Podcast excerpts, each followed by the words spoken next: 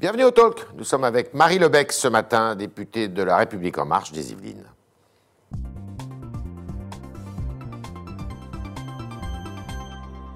Marie Lebec, bonjour. Euh, le confinement territorialisé, c'est l'option choisie par le président de la République, c'est la bonne option? C'est une option qui permet effectivement, dans un certain nombre de départements où on voit euh, une, euh, une, augmentation très rapide de l'épidémie, où on voit la présence aussi forte de variants, de lutter plus efficacement contre, contre ces variants. Donc oui, c'est une, une, bonne option. Et à l'inverse, quand vous voyez des élus comme M. Le Fur en Bretagne qui disent ben, chez nous, il n'y a pas grand-chose, est-ce qu'on ne pourrait pas réduire un peu les restrictions?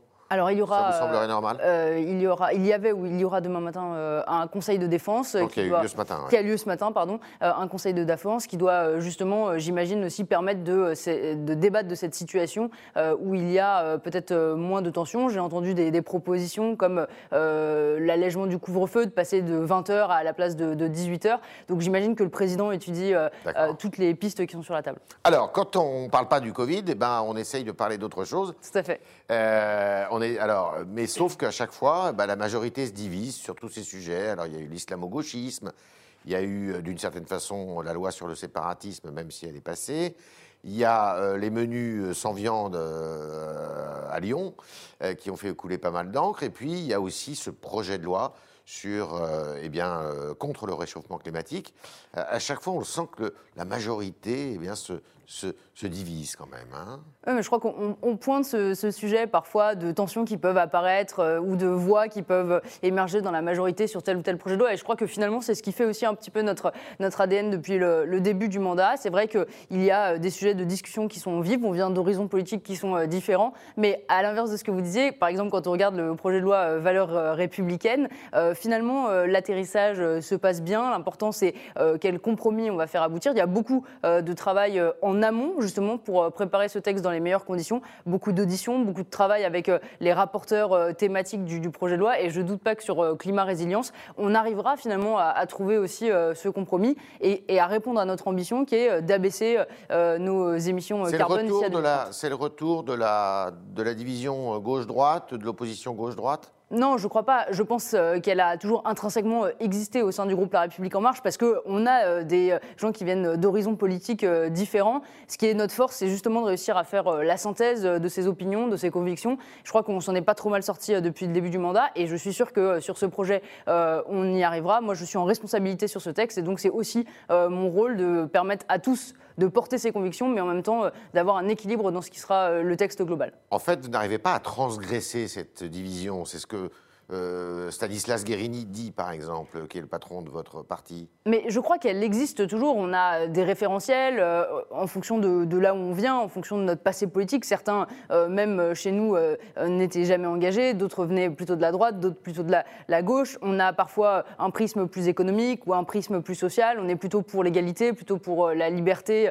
Et, je ne crois pas qu'il faille demander aux uns aux autres de renier leurs convictions. Le sujet, c'est de dire, une fois qu'on a fait ce temps de débat, est-ce qu'on est capable finalement euh, de s'accorder sur euh, la synthèse? Est-ce qu'on est capable sur certains points d'aller un peu plus loin et sur d'autres de comprendre que euh, peut-être la population n'est pas prête, peut-être le groupe n'est pas prêt, peut-être les entreprises ne sont pas, ne sont pas prêtes et finalement faire atterrir un texte qui représente l'équilibre du groupe? Donc le, en même temps prôné par le président de la République n'a pas atteint ses limites alors d'après vous? Non, il n'a pas atteint ses limites. Il est tout à fait accepté. Il vit tant que tout le monde a envie de jouer le même jeu, c'est-à-dire de dire bien sûr nous avons des convictions, mais le groupe politique, le mouvement euh, politique La République en marche est un espace de débat et je crois que c'est la tolérance à ce débat qu'il faut avoir plus que de dire il faut surtout pas qu'il y ait de, débat, ce serait pas sain pour euh, un mouvement politique. Alors quand on accuse le président de la République euh, de d'avantager sa jambe droite sur sa jambe gauche, vous trouvez que c'est excessif, c'est pas vrai? Oui, je trouve que c'est pas vrai. Je trouve que c'est. Parce que quand même, il y a eu beaucoup de textes, notamment à caractère régalien, qui veulent,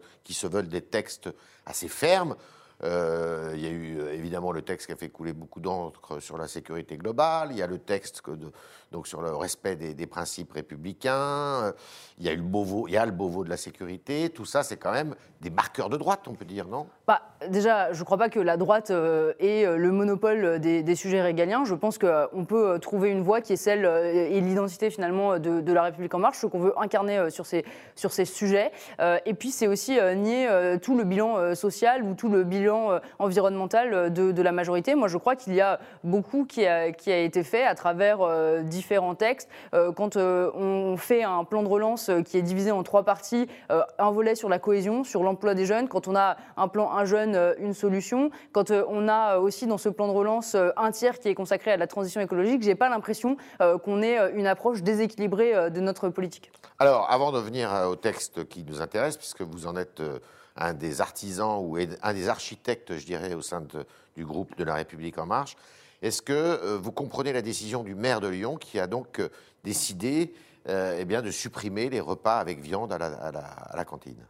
Moi, je trouve que sur ce sujet-là, euh, sur la quantité de viande que l'on consomme, euh, on est tous d'accord. On veut euh, une viande de meilleure qualité, on veut une viande française, idéalement, et on considère aussi qu'il est équilibré de manger un peu moins de viande dans son alimentation. Pour autant, effectivement, c'est très dogmatique comme approche, c'est de dire Vous on supprime que totalement. Trop dogmatique c'est très dogmatique. Je pense que. Pas parce que lui, il se, il se retranche derrière des considérations liées à la crise sanitaire. Non, je crois que, euh, encore une fois, euh, on peut totalement, dans le cadre de la crise sanitaire, avoir euh, des repas avec viande. Ce sont deux sujets totalement différents. Moi, je crois que c'est un peu une idéologie appliquée de manière indifférenciée. on sait que dans certaines familles, elles n'ont pas forcément les moyens de payer de la viande au, repas du soir pour les enfants. Je pense aussi que pour nos filières, c'est important de promouvoir la viande française. Et en tant que maire de Lyon, il a cette possibilité justement de choisir quels sont ses fournisseurs, à, à qui il va s'adresser. Moi, je crois que le plus logique aurait pu plutôt été de dire on veut une viande de meilleure qualité, on veut une viande qui respecte un certain, le bien-être animal, les engagements environnementaux. C'est plutôt ça, je crois, ce vers quoi on doit tendre. Et puis, bien sûr, un équilibre, ça n'exclut pas d'avoir euh, des options végétariennes, ça n'exclut pas de pouvoir euh, l'intégrer euh, dans la hein. semaine. mais je pense que supprimer totalement la, viande, c'est une, c'est une erreur. Pourtant, on sent qu'il y a une, une, tension à l'intérieur du gouvernement. Madame Pompili est derrière le maire écologiste et Monsieur de Normandie, la ministre de l'Agriculture, il n'est pas du tout sur cette même longueur d'onde. Hein. Bah, je ne vais pas faire euh, l'arbitre des élégances entre, euh, entre les ministres. Euh, encore une fois, je crois que honnêtement, la, marche à suivre, elle est quand même assez claire. je crois qu'il faut être exigeant vis-à-vis de, des fournisseurs parce que c'est de la nourriture qu'on donne à des enfants. Il faut de la nourriture de, de qualité. on peut l'avoir avec des options végétariennes, avec du sans viande, mais on peut l'avoir aussi avec de la viande. Et je ne crois pas qu'il faille être aussi dogmatique. c'est pas l'écologie en tout cas qu'on souhaite incarner. Alors cette, cette loi, ce projet de loi. Euh, il a un drôle de nom d'ailleurs, hein. écologie et résilience? Climat résilience. Climat et résilience? Mm. Pourquoi ajouter résilience? C'est la tarte à la crème aujourd'hui, la résilience Non, non c'est pas la tarte à la crème, c'est, je pense, plutôt dire euh, on a euh, une société, euh, enfin, on a un modèle économique qui est performant et aujourd'hui, ce modèle économique, il doit montrer qu'il est capable de se transformer pour répondre aux nouvelles attentes de la société. Je pense à quelques sujets et quelques assez simples. notre industrie, notre secteur économique, si on prend des secteurs de, de pointe pour la France, par exemple l'aéronautique, c'est une très bonne filière en France, c'est une filière de qualité et en, en mettant en place ce projet de loi, on doit pouvoir la accompagner vers euh, une transition. C'est le même sujet, par exemple, pour euh, l'automobile. Alors, il divise à l'intérieur de votre groupe aussi ce, texte. Il y en a qui disent que ça ne va pas assez loin, qui sont peut-être issus de la gauche ou de l'écologie, et d'autres qui estiment que bah, est tout à fait équilibré, même si, même si, on peut le dire, il respecte pas du tout, il reprend pas mot pour mot ce que la Convention citoyenne avait dit. Alors, il y a déjà deux choses. Il y a quand même un texte qui est issu, 40% des propositions de la Convention citoyenne sont reprises dans ce texte, d'autres euh, ont une euh, traduction euh, réglementaire, d'autres sont traduites dans le plan de relance. Donc, il y a un respect de l'esprit de, la Convention citoyenne. Ensuite, il y a un, dialogue qui continue de s'engager avec la, Convention citoyenne, justement, pour garder cet équilibre. Et puis, il y a aussi la volonté du groupe parlementaire, parfois d'être mieux disant sur certains sujets. Et je pense à, par exemple, sur la partie produire et travailler, ma collègue Sandra Motin, qui est rapporteur, regarde ce qui peut être fait en matière de commande publique. Est-ce qu'on ne peut pas aller un peu plus loin, un peu plus vite? Et puis, il y a aussi, sur un certain nombre de secteurs, un certain nombre d'articles, euh, des acteurs qui n'ont pas été euh, auditionnés par euh, la Convention citoyenne, peut-être parce que ce n'était pas fondamentalement le rôle de la Convention citoyenne, et qu'il semble important au Parlement d'auditionner, et peut-être de rétablir un peu l'équilibre en gardant l'objectif global, c'est-à-dire la réduction de nos émissions d'ici à 2030. Vous êtes confiante? Qu'il va être voté, ce texte, par la majorité à l'Assemblée nationale? Oui, tout à fait. Je pense que euh, là, nous sommes vraiment euh, dans l'examen préparatoire euh, du texte, avec beaucoup d'auditions, ce qui fait du coup émerger aussi peut-être les points durs de ce texte, mais j'ai aucun doute que l'objectif de la majorité, c'est de conduire notre modèle économique vers une transition écologique. Alors, le président de la République a promis aussi un référendum sur la biodiversité. Est-ce que ce référendum peut avoir lieu? Alors, il peut avoir lieu dans les Il aura lieu? Alors, euh, il aura lieu si les conditions euh, sont réunies, c'est-à-dire euh, si le, Parlement se, met, d'accord pour qu'il puisse y avoir ce référendum. Moi, je crois qu'il ne faut pas avoir peur du tout d'organiser des référendums, de participer, de faire participer les citoyens à, la vie démocratique, mais il faut que le sujet soit borné et clair pour que nous puissions avoir une réponse claire. Et puis, au demeurant, dans le texte de loi, on a aussi un certain nombre de dispositions en faveur de la biodiversité. Je pense par exemple à la partie sur les aires marine euh, protégée. Vous voulez qu'il ait lieu ce référendum? Moi, j'y suis pas opposé dans la mesure où c'est un référendum à laquelle on peut répondre à, la question par, euh, par oui ou par non. Et je crois aussi que si on euh, vote ce texte, il faut, enfin, tout ça est une suite logique. Le, le, grand débat, la convention citoyenne, le Parlement qui s'empare de ce sujet il faut qu'il y ait une majorité des deux tiers. Hein. Il faut qu'il y ait une majorité des deux tiers, tout à fait. Elle est possible à obtenir? Moi, je pense que sur la biodiversité. Le Sénat est à majorité de droite. Hein. Oui, mais je pense que sur la biodiversité, c'est un sujet euh, qui fait euh, quand même consensus, où euh, tout un chacun veut être acteur de la préservation de la biodiversité. On va vers un match au deuxième tour, Le Pen-Macron à la présidentielle? Je ne veux pas préjuger du, vote des, Français. je ne sais pas qui sera candidat face peut-être au président de la République je ne sais pas si je le souhaite. Ce que je souhaite surtout, c'est qu'il y ait un débat qui soit riche avec euh, des oppositions qui puissent fournir des, adversaires. Aujourd'hui, on voit que tant à gauche qu'à droite, euh, euh, ça se déchire beaucoup autour du nom d'un candidat, mais il n'y a pas beaucoup de leaders qui, qui prennent la main. Alors avant ça, il y a des élections régionales qui doivent normalement avoir lieu au mois de juin.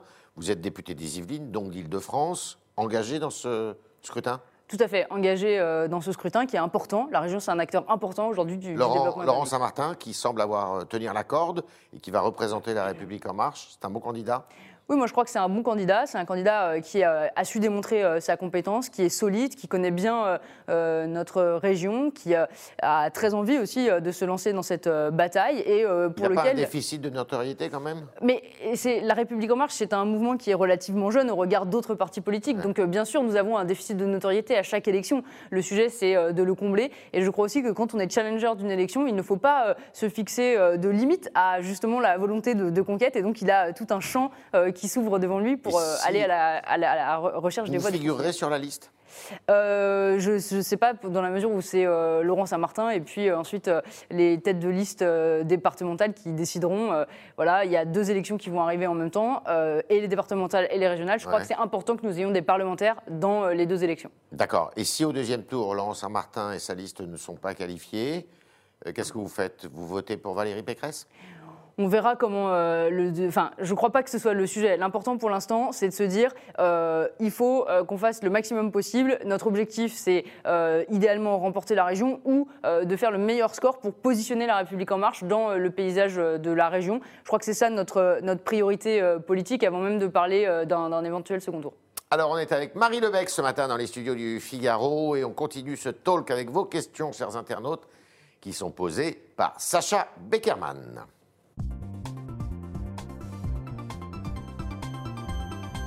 Bonjour Sacha. Bonjour Yves, bonjour Marie Le Bonjour.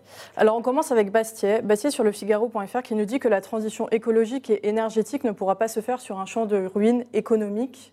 Et le Covid est passé par là. Qu'est-ce que vous lui répondez? C'est compatible alors que le pays est en crise, qui risque d'avoir une crise économique très dure, de tenir ses engagements, ses promesses justement sur la transition écologique? Alors, euh, c'est tout à fait euh, possible. Déjà parce que ce projet de loi, il s'inscrit dans la continuité du plan de relance qui consacre une part un tiers, un tiers qui consacre euh, près de 30 milliards à la transition écologique. Ensuite, il faut quand même noter, quand vous regardez les baromètres d'attractivité de notre pays, que c'est aujourd'hui un facteur déterminant pour l'attractivité des entreprises. Et je crois que si on est capable de mettre en place les mécanismes qui permettent aux entreprises de faire la transition écologique, elles le feront volontairement et euh, ce sera compatible avec, euh, bien sûr, la situation économique qui aura euh, changé dans quelques mois.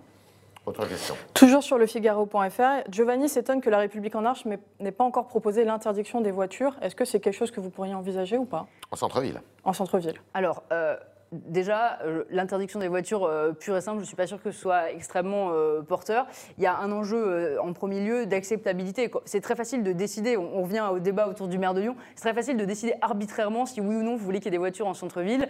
moi, je crois qu'il faut avoir une logique pragmatique. Dans le texte de loi, il y a des dispositions qui permettent de réduire les voitures les plus polluantes en centre-ville. Il y a par exemple des dispositions pour favoriser l'intermodalité, notamment les parkings relais. Il y a. Dans cette loi, il y a, dans le projet de loi, il y a une disposition qui vise à interdire les voitures euh, à, essence et à diesel d'ici à 2040. Alors oui, il y a un article qui porte sur euh, ce qu'on appelle une ZFE, une zone à faible émission, et qui permet effectivement de restreindre l'accès euh, des centres-villes aux voitures qui sont considérées comme les plus polluantes. Aujourd'hui, par exemple, en région parisienne, vous avez les vignettes critères. eh bien, avec cet article, il va y avoir pour les aires métropolitaines de plus de 150 000 habitants la possibilité d'établir une zone à faible émission et donc de restreindre justement les véhicules les plus polluants. Mais il faut aussi bien sûr des mesures d'accompagnement quand vous faites ça, parce qu'il euh, faut considérer ceux qui viennent euh, de l'extérieur euh, du, centre-ville. Si on prend l'île de France, vous savez qu'il y a des forts mouvements pendulaires vers le centre de Paris, et également considérer que parfois les ménages avec les plus faibles revenus sont ceux qui ont des voitures aussi qui parfois polluent le plus. Mais il n'y a pas de disposition interdisant d'ici, disant que d'ici à 2040, par exemple, on n'aurait plus d'essence, euh, de, carburant Non, après, il y a les engagements aussi que nous avons pris euh, concernant euh, la fin des voitures à, enfin, à moteur thermique, qui donc vient s'articuler avec, avec ces, dispositions. C'est 2040, si même 2040. Autre question, Sacha. On continue avec Sylvain. Sylvain qui vous demande si Laurent Saint-Martin n'est pas un candidat par défaut pour les régionales. Non, je crois qu'il faut arrêter euh, de considérer, euh, parce qu'à un moment, il y, a un, que ce soit le, le, ministre de l'Éducation. Oui, il y, avait plusieurs candidats, chacun avec euh, ses forces et ses, et ses faiblesses. et Laurent Saint-Martin, il a réuni autour de lui, il a envie de se lancer dans cette campagne, il a les compétences pour également mener cette campagne à bien et pour être solide dans un débat qui va être, honnêtement, les régionales, c'est un débat fort, c'est un débat qui est très intense, c'est un débat sur lequel une collectivité qui a énormément énormément de, compétences et donc il nous faut un candidat euh, crédible. Et Laurent Saint-Martin est parfaitement euh, crédible pour euh, être la, tête de liste. Et le bilan de Valérie Pécresse, c'est mauvais?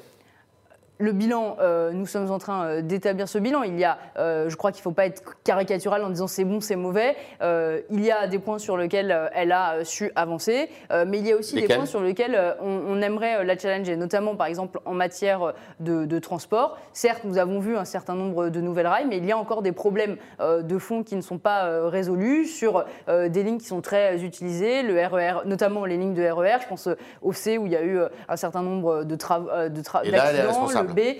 Eh ben, en tout cas, dans son rôle de présidente de région, dans son rôle de présidente de euh, Île-de-France Mobilité, elle a un rôle majeur. Aujourd'hui, si on revient à la question de l'auditeur précédent, euh, vous voulez euh, limiter les véhicules en centre-ville, il faut des transports en commun de, de, qualité. Il y a eu une part de rénovation, et sur les lignes que j'emprunte dans ma circonscription, je le note, mais je constate aussi que dans certains points de tension, on n'a pas su progresser en la matière. Autre question. C'est la dernière. Hugues fait remarquer sur le Figaro.fr que la République En Marche n'a aucun ancrage local et dit que les régionales vont être compliquées. Qu'est-ce que vous lui répondez? Alors, euh, sur le fait qu'on n'a pas d'ancrage local, euh, c'est faux. On a peut-être moins d'ancrage local que euh, des partis historiques, mais vous savez qu'on a eu beaucoup de, candidats aux élections municipales, parfois tête de liste, et qui ont remporté leur ville. Je pense au maire de Houille, sur ma circonscription, une ville de 35 000 habitants, et puis aussi des villes dans lesquelles nous sommes partis dans des alliances avec un certain nombre d'élus locaux désormais au sein des alliances. Et là, je pense par exemple sur ma circonscription, encore, la ville de, de, sur lequel nous avons euh, huit élus issus euh, de euh, La République En Marche. Donc on a su créer cette implantation locale, mais c'est un travail de fond, c'est un travail qui ne se fait pas en quelques années et sur lequel on continue de travailler. C'est pour ça que c'est important, comme je le disais, d'avoir des candidats au départemental, au régional, d'être présents sur l'ensemble des, élections. Vous, vous décorrélez complètement l'élection présidentielle des autres scrutins, des, scrutins justement locaux? Oui, je crois que c'est assez différent, les présidentielles des élections intermédiaires. je pense qu'il y a un engouement très fort des Français autour des, présidentielles. Je pense aussi que euh, la, une forme d'adhésion autour de la personnalité euh, du président de la République, on a envie de se sentir euh, en quelque sorte proche de lui, en tout cas qu'il nous, qu'il nous ressemble. sur les élections intermédiaires, on est sur un autre type, je pense, d'élection. on veut des élus qui soient de bons gestionnaires de leur, de leur collectivité territoriale. Et on le voit souvent, par exemple, dans le cadre des mairies, l'étiquette finalement a moins d'importance que la capacité du maire à être un bon organisateur de la vie de sa commune. Merci Marie Lebec, merci, merci d'avoir répondu à toutes nos questions. Merci à vous autres internautes qui étaient très nombreux ce matin devant euh, votre ordinateur. Et euh, merci à Sacha Beckerman, merci, merci d'avoir euh, posé vos questions. Et puis évidemment, à demain, si vous le voulez bien.